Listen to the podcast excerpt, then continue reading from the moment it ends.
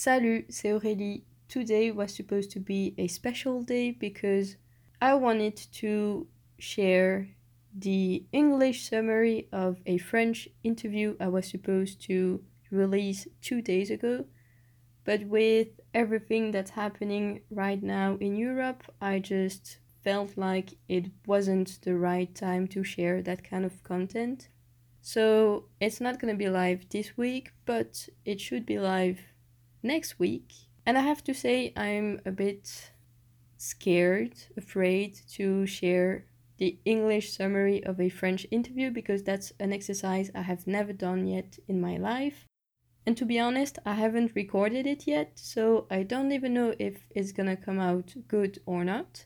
So, yes, it's gonna be a surprise, and I'm not a big fan of surprises, so we'll see.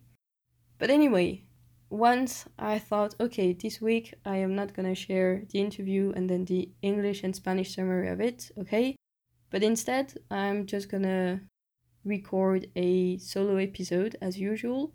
And I had found the title, I had created the thumbnail, and I knew more or less what I was gonna talk about.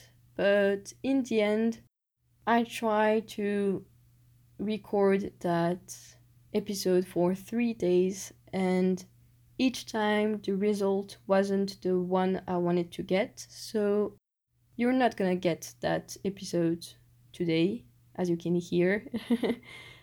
but you're gonna get that secret episode, let's say, in the next few weeks because I really want to talk about that topic, but not right now.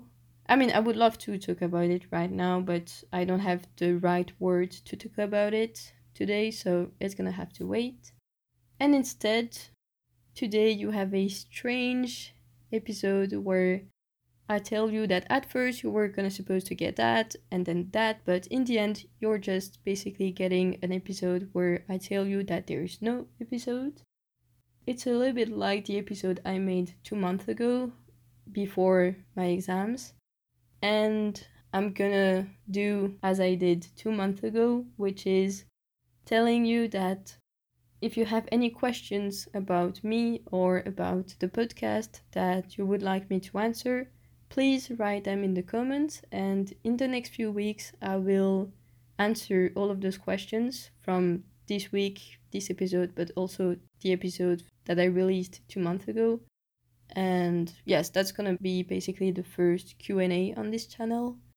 So yes please write all of your questions in the comments on spotify youtube and instagram.